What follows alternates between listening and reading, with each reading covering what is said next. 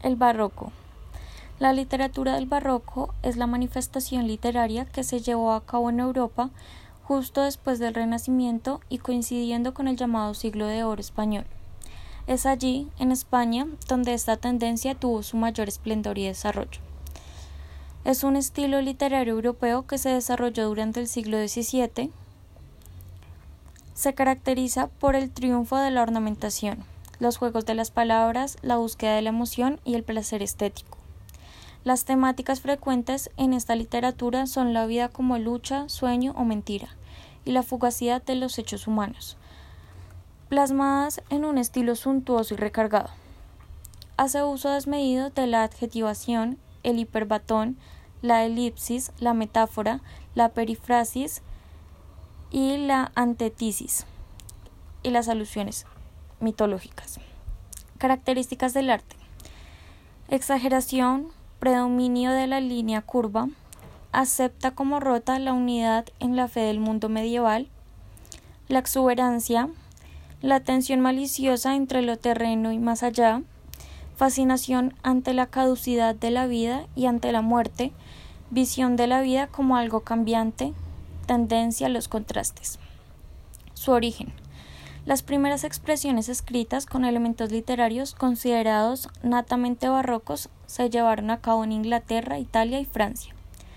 El término barroco fue acuñado durante el romanticismo, cuando habían menguado las manifestaciones cuya estética era propia de este movimiento. Dicho término, etimológicamente hablando, proviene del vocablo portugués barroco, que significa perla irregular o deforme. Es más evidente que quienes usaron esa palabra buscaban tildar de grotescas o amorfas las manifestaciones propias de esta corriente literaria. Esta rompe con la estabilidad del Renacimiento.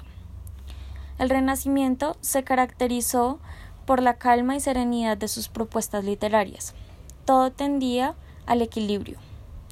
Al interrumpir el barroco se da una desestabilización y se, entra en un conflicto entre lo estético y lo formal. Sus géneros literarios. Dentro de los géneros literarios del barroco destacan los siguientes. Primero, la poesía barroca.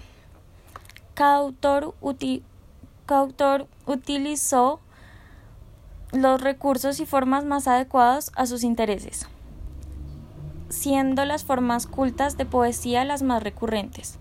Estas se aprecian claramente dentro de las obras culteranas y concepcistas. Segundo, la prosa barroca. Hay dos formas novelescas notables.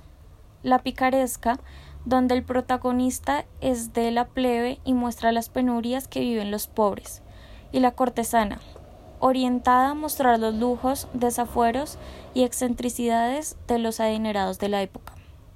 Tercero, el teatro barroco.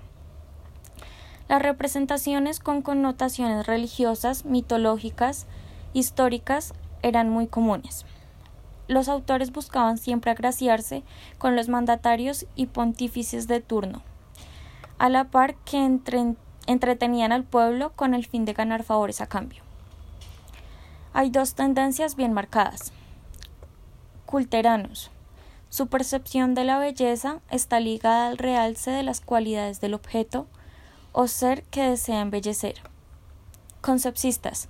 Estos escritores, por su parte, se concentraron en contenido. Principalmente, su manera de abarcar la literatura es más ingeniosa y profunda, aprovechando al máximo la dualidad en la significancia de ciertas palabras. Autores y obras destacadas. Francisco de Quevedo y Villegas, 1580 a 1645.